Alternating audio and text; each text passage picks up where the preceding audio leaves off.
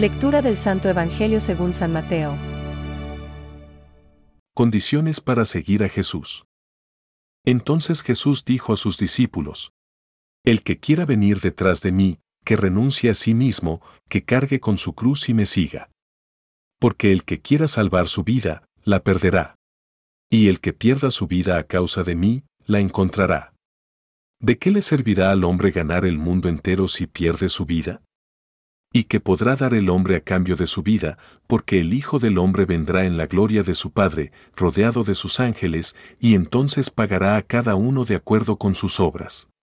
Les aseguro que algunos de los que están aquí presentes no morirán antes de ver al Hijo del Hombre cuando venga en su reino. Es palabra de Dios. Te alabamos, Señor. Reflexión.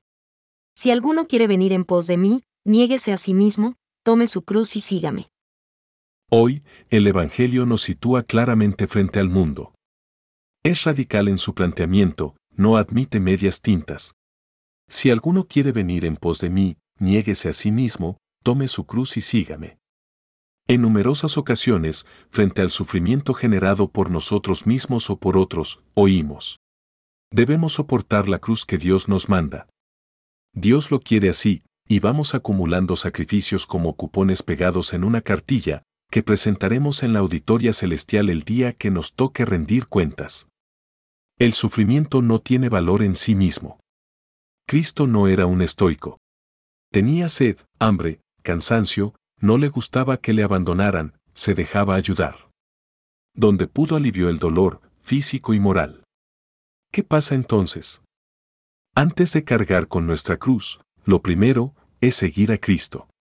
No se sufre y luego se sigue a Cristo. A Cristo se le sigue desde el amor y es desde ahí desde donde se comprende el sacrificio, la negación personal. Quien quiera salvar su vida, la perderá, pero quien pierda su vida por mí, la encontrará.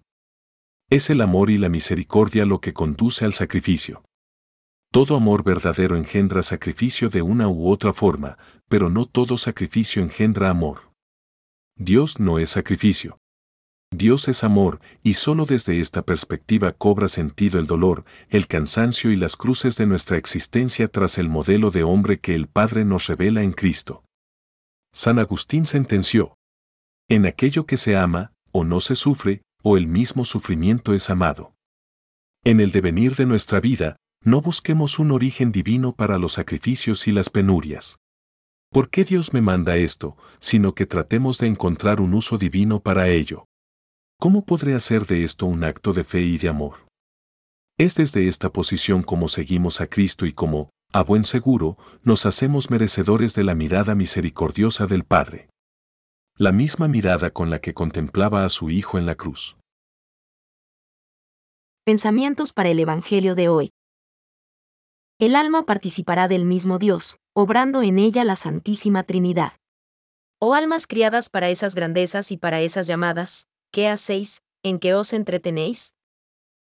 Estáis ciegos. En tanto que buscáis grandezas y glorias, os quedáis bajos e ignorantes. San Juan de la Cruz. Lo importante para cualquier persona, lo primero que da importancia a su vida, es saber que es amada. Dios está ahí primero y me ama. Esta es la razón segura sobre la que se asienta mi vida. Benedicto XVI. El Espíritu es nuestra vida. Cuanto más renunciamos a nosotros mismos, más, obramos también según el Espíritu. Catecismo de la Iglesia Católica, número 736.